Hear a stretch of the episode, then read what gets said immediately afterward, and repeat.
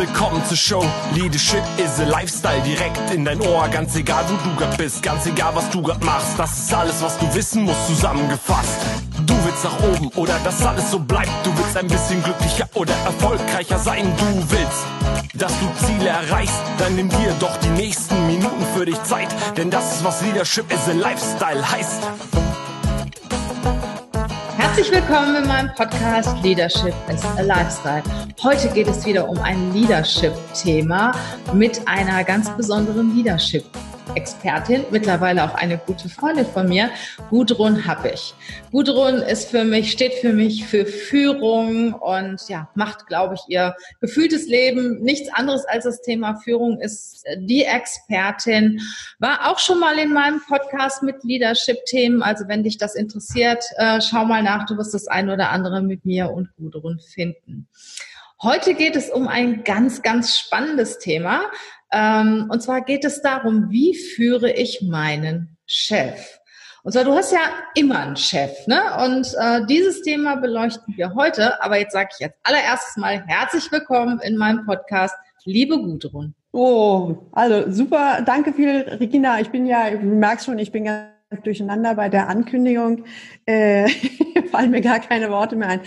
Ähm, ich freue mich, dass wir, dass ich äh, wieder bei dir dabei sein darf und gerade zu diesem Thema, wie führe ich meinen Boss, weil ich so gemerkt habe, dass das total unterbeleuchtet ist, das, das Thema. Also bei, so richtig, ne? Äh, bei Führung denken die meisten Leute sofort vielleicht an Mitarbeiterführung. Mhm. Und ich selber denke, ich habe da eher so diese Idee von 360-Grad-Führung. Also Absolut. Führung bedeutet natürlich die Mitarbeiter führen. Das bedeutet auch irgendwie, wie führe ich mich selbst, ne? Selbstführung, Selbstmanagement, das Thema. Oder horizontal, wie führe ich meine Kollegen, aber auch, wie führe ich meinen Chef. Und du hast gerade so total schön gesagt, eigentlich hat fast jeder einen Chef. Genau. Gudrun, bevor du startest, möchte ich, ja. ich dich mal eben kurz unterbrechen. Noch eine technische genau. Information. Ähm, dieser Podcast wird auch als YouTube-Video übertragen. Also wenn du Gudrun und mich sehen willst, und ich kann dir sagen, es lohnt sich, dann äh, schau dir auch gerne das YouTube-Video an. Und dieser Podcast besteht aus zwei Teilen. So, liebe Gudrun, entschuldige die Unterbrechung. Jeder hat einen Boss. Genau, das sind deine Worte. Genau. Und vor allen Dingen, äh, ich habe ja äh, begleite überwiegend C-Levels, die ja ins C-Level gehen, weil sie sagen, dann bin ich ja ganz oben. Mhm. Und ganz oft ist so die Vermutung, wenn ich ganz oben bin, dann habe ich auch keinen mehr über mir. Mhm. Und dann ist dann so die Enttäuschung da, selbst wenn ich Vorstand bin, habe ich vielleicht den Vorstandsvorsitzenden. Und selbst wenn ich Vorstandsvorsitzender bin, dann habe ich vielleicht den Aufsichtsrat oder ich habe die Aktionäre. Also ich habe eigentlich immer, immer einen, also außer ne, selbst ein Unternehmer, du hast keinen über dir, aber dann hast du eine Kundenbeziehung. Also genau. dieses Thema Führen in eine andere Richtung ist aus meiner Sicht das Basisthema überhaupt. Ja, gerade auch, was du eben angesprochen hast, du hast als Unternehmer, wie wir zum Beispiel, hast du zwar keinen direkten Vorgesetzten, du bist aber in einer gewissen Abhängigkeit ja. von deinen Kunden. Natürlich hast du da noch mehr Möglichkeiten zu entscheiden, will ich jetzt mit dem Kunden zusammenarbeiten, ja oder nicht. Äh, du musst dann immer noch nicht deinen Job wechseln, nicht so, als wenn du irgendwo angestellt bist, aber trotzdem, du hast immer jemanden, äh, auf den du achten musst oder ja, bei dem du dich auch präsentieren musst, dem gegenüber du auch verkaufen musst. Genau.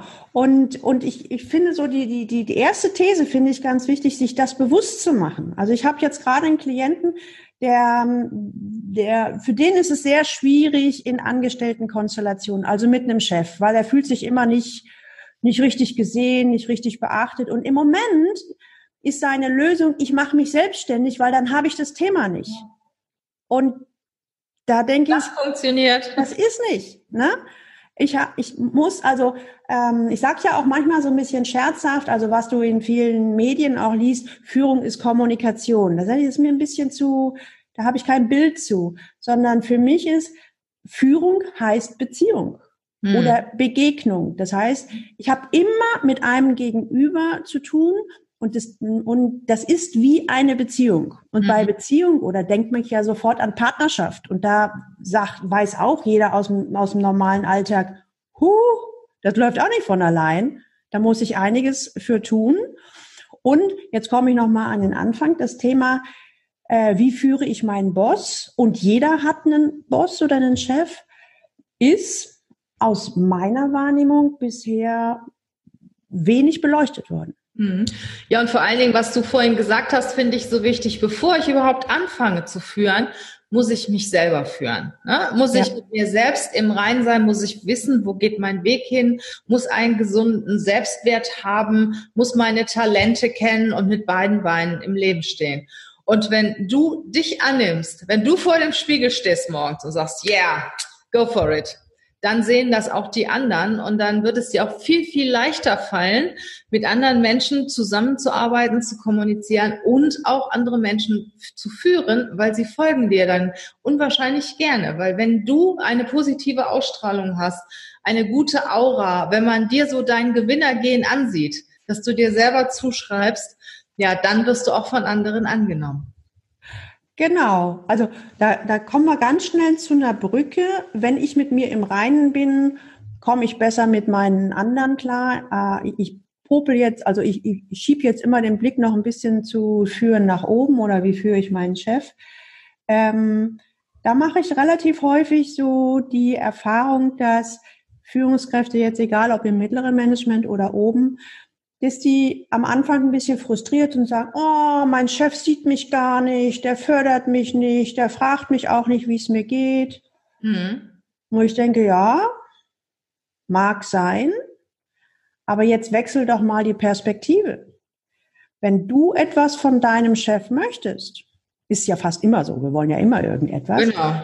dann frag dich doch mal, was kann ich denn tun, was für meinen Chef hilfreich oder ähm, wirksam ist, damit ich vielleicht bekomme, was mir wichtig ist. Mhm. Also so, um es mal in einem Wort zu sagen, wie wäre es denn mit der Idee, ich bin der Problemlöser für meinen Chef? Mhm. Wenn du das dir mal auf der Zunge zergehen lässt, hast du sofort eine ganz andere Perspektive. Das heißt, ich habe nämlich die Perspektive, ich löse Probleme für meinen Chef. Das heißt, ich gebe erstmal etwas. Genau. Um dann etwas zu bekommen. Und mit dieser Idee bekommt auch so diese Anspruchshaltung, der muss sehen, was ich gemacht habe, der muss mich loben, der muss mich anerkennen. Wird dieser, ich will nicht sagen ein bisschen aufgeweicht, aber die wird ein bisschen in ein 50-50-Verhältnis gestellt ja auch so ein bisschen aus der Opferrolle rausgehen. Oh, ne? Also genau. Ich bin der arme Mitarbeiter von meinem Chef abhängig. Nee, anders, ne? Also du gibst eine gewisse Arbeitsleistung ab, die machst, du machst es gerne, du machst es gut und bist mit deinem Chef auch auf Augenhöhe und bekommst etwas dafür, ein gewisses Honorar. Und ich meine, ich, ich ertappe mich selber dabei, Gudrun, ähm, Mitarbeiter, die gut sind oder die engagiert sind und einen guten Job machen, die haben bei mir Narrenfreiheit. Ja, natürlich. Das ist wirklich, also ich ertappe mich manchmal selber, dass ich, dass ich äh, einem etwas sage, was, was ich bei dem anderen nicht sage, ne? Oder bei dem anderen durchgehen lasse, ne? Ähm, dann sage ich aber, nee, der kann sich das halt erlauben. Ja, das ist da echt verrückt. Das, genau, und da wird das, äh, jetzt äh, gehen wir mal in die Perspektive vom Chef zum Mitarbeiter. Ich habe das ja genauso. Ich habe so mehrere Dienstleister und manche können machen, was sie wollen. Also haben sie den Eindruck, Mhm. Und manche führe ich sehr eng. Ja. Dann, dann ist natürlich auch, war, war, da haben mich auch Kollegen gefragt, die haben gesagt, ja, warum bei der, warum, warum kontrollierst du die gar nicht? Genau. Du kontrollierst nicht mal die Rechnung. Warum darf der das und ich nicht? Ja, habe ich gesagt, weil ich das, weil ich mehrfach die Erfahrung gemacht habe, dass dieser Dienstleister, ich habe ja Dienstleister, nicht Mitarbeiter, in meinem Sinne mitdenkt. Mhm. Oder ich dann nur noch sagen muss, hör mal zu, ich habe dies und jenes Problem, ich weiß jetzt auch nicht, du bist die Expertin oder du bist der Experte, was ist denn deine Idee? Und dann kommt dann, naja, wir könnten das machen mit den Vor- und Nachteilen, wir könnten das machen, den Vor- und Nachteil. Naja, die Entscheidung kann ich nicht treffen, hab ich, triff du die und ich fühle mich bestens informiert, ich fühle mich bestens gebrieft äh, ich, ich gebe als quasi als, als, ich gebe keine Aufgaben, mach das, das, das, sondern ich habe eigentlich zwei Schienen, wie ich briefe. Das eine ist, Ich äh, entweder ich sage, ich habe das und das Problem, ich weiß nicht weiter, mach mhm. mal Ideen. Oder aber das andere Briefing ist, ich habe das und das Ziel oder das Ergebnis soll hinten rauskommen. Was ist dein Vorschlag? Mhm. So, und dann kriege ich ja mit, wie die Leute damit umgehen. Mhm. Konstruktiv und so weiter. Und die, die, wie du sagst, die Narrenfreiheit haben, da merke ich einfach, da kriege ich so, ich fühle mich da so unterstützt. Mhm. Das hat auch was mit Vertrauen zu tun. Ne? Und dann entsteht, also ich mach mal, ich sage immer, am Anfang musst du Vorschussvertrauen geben, ja. wenn du einen neuen Dienstleister oder Mitarbeiter hast, sonst geht's nicht. Mhm. Und dann entwickelt sich das aber. Und wenn du, also mir geht's so, wenn ich mehrfach die Erfahrung gemacht habe, dass ich im Positiven überrascht werde, mhm dann gibt's diese Narrenfreiheit, dieses Vertrauen. Dann ist es sogar eher so, das ist aber vielleicht so mein Ding, dass ich bremse, dass ich halt sage, Mensch, du bitte keine Mails mehr nach zehn, ne? Oder du, du musst mir auch nicht sofort antworten, bitte mach auch mal Wochenende. Also dann von mir aus fange ich dann an, ähm, da, darauf auch ein Stück weit zu achten, ähm, dass der sich selber nicht überfordert. Mhm. Und das ist natürlich für beide Seiten super. Ne? Und mhm unterm Strich, wir kommen nochmal, da jetzt drehen wir wieder die Perspektive, wie führe ich meinen Boss? Äh, auf diese Art und Weise führt der Dienstleister mich total. Ja, ja, indem er gute Leistung bringt, ne? Und dich ja. überzeugt von sich selber und indem du Vertrauen hast auch zu dem Dienstleister, ne? Ja, ne? Und auch, das finden, möchte ich nochmal darauf hinweisen, äh, ich, ich denke, da bist du ähnlich gestrickt wie ich. Ich möchte keine Ja-Sager. Das sind für mich mhm. keine guten Absolut. Dienstleister. Absolut. Sondern ja. ich habe mal überlegt, welche Dienstleister ich beauftragt habe. Also wenn, wenn ich irgendwie nach Angeboten gefragt habe und die mir dann gesagt haben, Frau Happig, Ihre Idee ist zwar gut, aber so funktioniert das nicht, da ist ein Denkfehler, ich würde Ihnen empfehlen, so und so. Mhm. Das da war sofort der Moment, wo ich gesagt habe, lassen Sie uns telefonieren. Ja. Das, das ist eine konstruktive Rückmeldung, ähm, da, das interessiert mich. Ne? Und da kommt dann auch, du hast vorhin von Augenhöhe gesprochen, genau. diesen Dienstleister nehme ich sofort auf Augenhöhe wahr und ernst. Und es gibt ja viele Leute, die sagen, ja, aber du kannst auch Dienstleister nicht mit Mitarbeitern gleichsetzen. Da denke ich, warum? In der Art und Weise der Führung natürlich. Kommt drauf an, wie viel die für dich arbeiten. Ne? Also sagen wir mal so, wenn die mal zwei, drei Stunden im Monat für dich arbeiten, ist es was anderes, als wenn die auch, äh, sagen wir mal, drei, 20, 30 Stunden für genau, dich Genau, genau. Also es sind schon die engeren, die Dinge. Also ich habe auch Dienstleister, muss ich sagen, mit denen arbeite ich auch schon Jahre zusammen und da ist ein grenzenloses Vertrauen. Ich habe zum Beispiel einen Webentwickler, der äh, macht wirklich minutenweise Aufschreibungen. Ich habe mir die noch nie angeguckt weil ich ganz genau weiß, äh, da kann ich mich tausend Prozent drauf verlassen. Wenn ich jetzt jemand neu, also bei mir ist es so, entweder der ist äh, nach einem Monat wieder raus, was mhm. auch passiert, oder der ist ewig bei mir. Ne? Aber äh, da, da gebe ich dir auch völlig recht. Also das hat wirklich was damit zu tun. Äh, gibt er mir auch Parolis. Ist ja auch einfach zu sagen, einfach alles zu machen, was der andere sagt. Ne? Das ist ja viel einfacher. Und in dem Moment, wo ich mich aber einsetze und versuche auch ähm, eine andere Ansicht reinzubringen, muss ich mich ja anstrengen. Ist ja viel, viel anstrengender für mich, als ja. wenn ich sage, ja, lieber Chef, ich mache alles, was du sagst und das ist alles super. Das ist bei, also ich höre dir gerade zu und ich überlege, das ist sogar bei mir anders. Wenn ich einen Dienstleister oder früher auch Mitarbeiter, wenn die, äh, ja, Chef, mache ich, einfach pflegeleicht gemacht und umgesetzt haben. Das hat bei mir nicht das Vertrauen gefördert. Nee, nee, das meine ich ja. Also das, das ist einfacher. Das ist, das ist, das meine ich ja auch. Es ist einfacher für den Dienstleister oder für den Mitarbeiter zu sagen, mache ich. Aber du hattest ja vorher gesagt, du schätzt es, wenn dir ein, wenn dir einer auch mal, äh, ich sag mal, eine andere Meinung äh, gibt oder wenn auch einmal jemand dich kritisiert oder auch einen anderen Aspekt aufbringt und mit dir in die Diskussion Absolut. geht. Ne? Absolut. Weil ich möchte, also ich, damals, als ich noch angestellt war, ähm, haben mir meine Chefs immer gesagt, hab ich, du suchst dir immer die kompliziertesten Mitarbeiter aus. Mach doch, nimm doch die Pflegeleichten. Und da habe ich gesagt, nein, ich suche mir nicht die komplizierten aus, sondern ich suche mir die, ich suche mir Persönlichkeiten mit Rückgrat aus. Das sind Menschen, die eine Meinung haben, die genau wissen, was sie können, die auch genau wissen, was sie halt nicht können. Und mit denen kann ich konstruktiv arbeiten, weil ich, ich brauche ja, wenn ich Vorgesetzter bin von so einem extrem breiten Feld. Hm. Da habe ich doch keine Ahnung davon.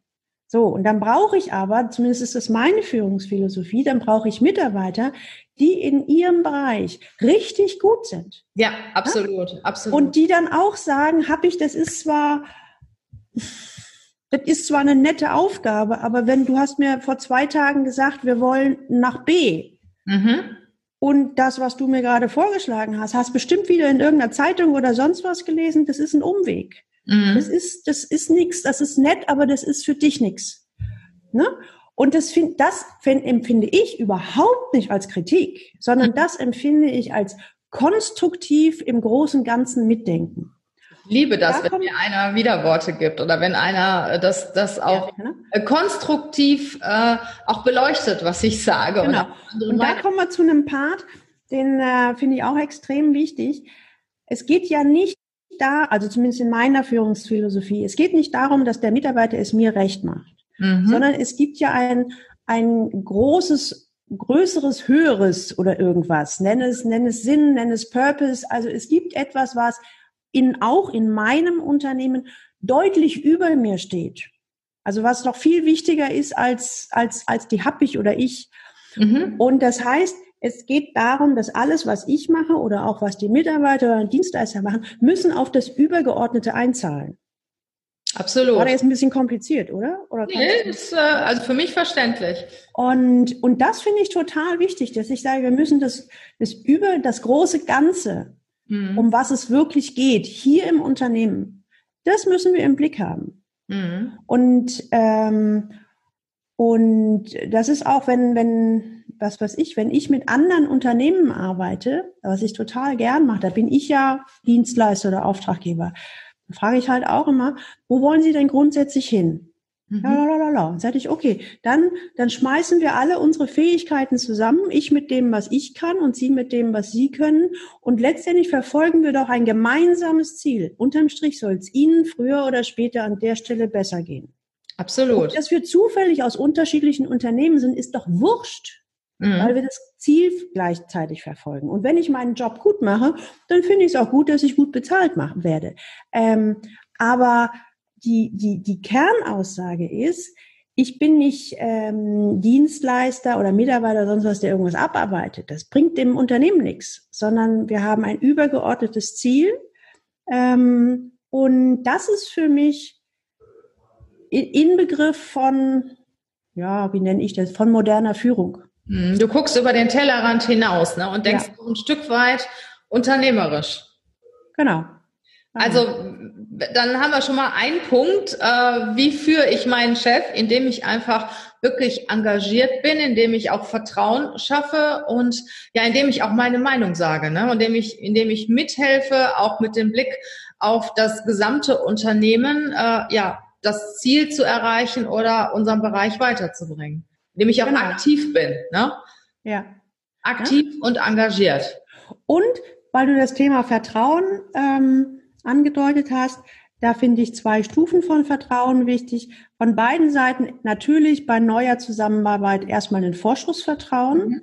Aber dann sage ich, mh, mir hat mal ein Klient gesagt, Vertrauen muss man sich auch verdienen. Ja, Also das heißt, das, was ich sage als, als Vorgesetzter und als Mitarbeiter, das, was ich sage, das muss auch in Taten äh, wie, äh, erkennbar sein. Also es- ne, man, es gibt so viele, was ich gerade sehr, sehr schwierig finde, es gibt so viele Buzzwords, ne? Mhm. Walk what you talk, äh, Sinn, Purpose, das finde ich im Moment schwierig, weil die alle so abgelutscht werden. Aber das, was dahinter steckt, ist natürlich tatsächlich, ähm, passt es zusammen? Ist es stimmig? Ähm, ist der Führungskraft äh, oder Vorgesetzter oder Chef, wenn, wenn der sagt, ich unterstütze den Mitarbeiter, tut es denn wirklich? Mhm. Der Mitarbeiter, wenn er sagt, klar, Chef, kannst dich auf mich verlassen, bis Freitagabend hast du das, äh, passiert das auch. Mhm. Klar.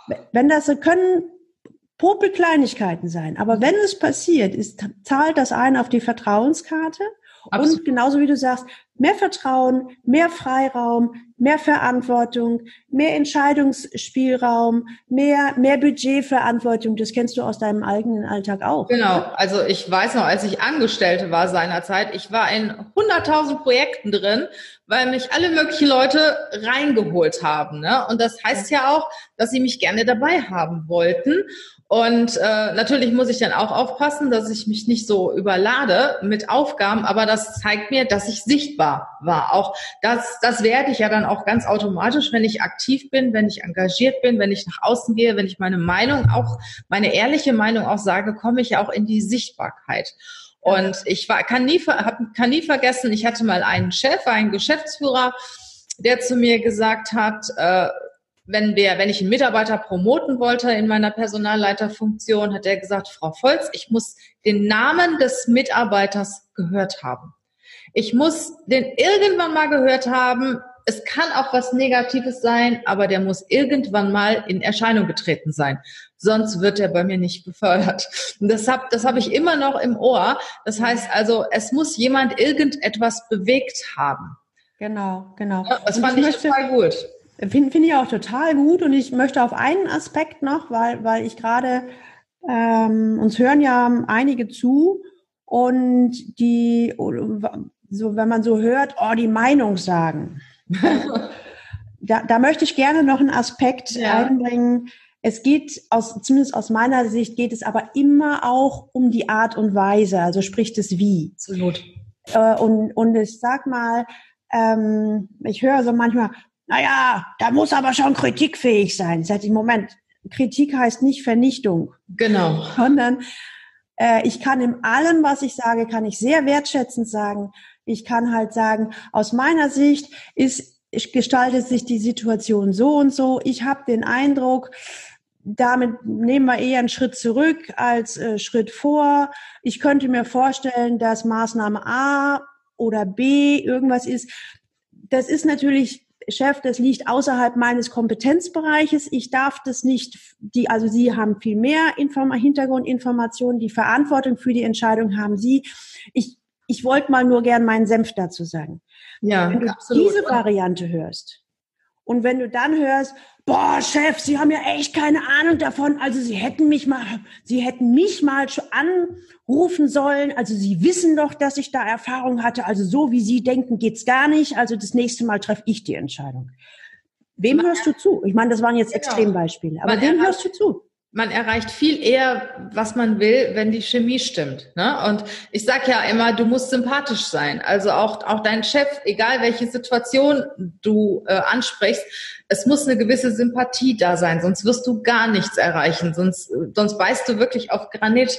Und äh, auch wenn ich im Moment was zu kritisieren habe an meinem Chef, aber wenn ich mit dem Mindset schon in das Büro gehe, so ein Blödmann, dann wird das Gespräch nichts. Und wenn ich mir aber überlege, ja, er ist ja eigentlich sonst gut und das und das und das finde ich gut, nur diese Aktion möchte ich jetzt mal ansprechen, ist die Chemie in dem Raum, in dem du dich mit deinem Chef befindest, eine ganz andere, ähm, als wenn du da reingehst und sagst, so, und dem zeige ich es jetzt. Ne? Dem sage ich jetzt, wie, wie schlecht er war und welche Fehlentscheidungen er getroffen hat. Genau. Und da können wir sofort die Brücke wieder zu Führung ist Beziehungsarbeit nehmen. Ne? Absolut. Ne? Also denk an zu Hause, du bist stinkig auf deinen Partner, kannst du ja sein, kommt ja auch vor. Mhm. Aber wenn du dem sagst, hör mal zu, räum deine Socken weg und irgendwie das, der, der Müll steht auch noch da, dann wird der wahrscheinlich nicht sagen, ach Schatzi, tut mir leid, äh, ich hab dich lieb, äh, ich räume es jetzt weg.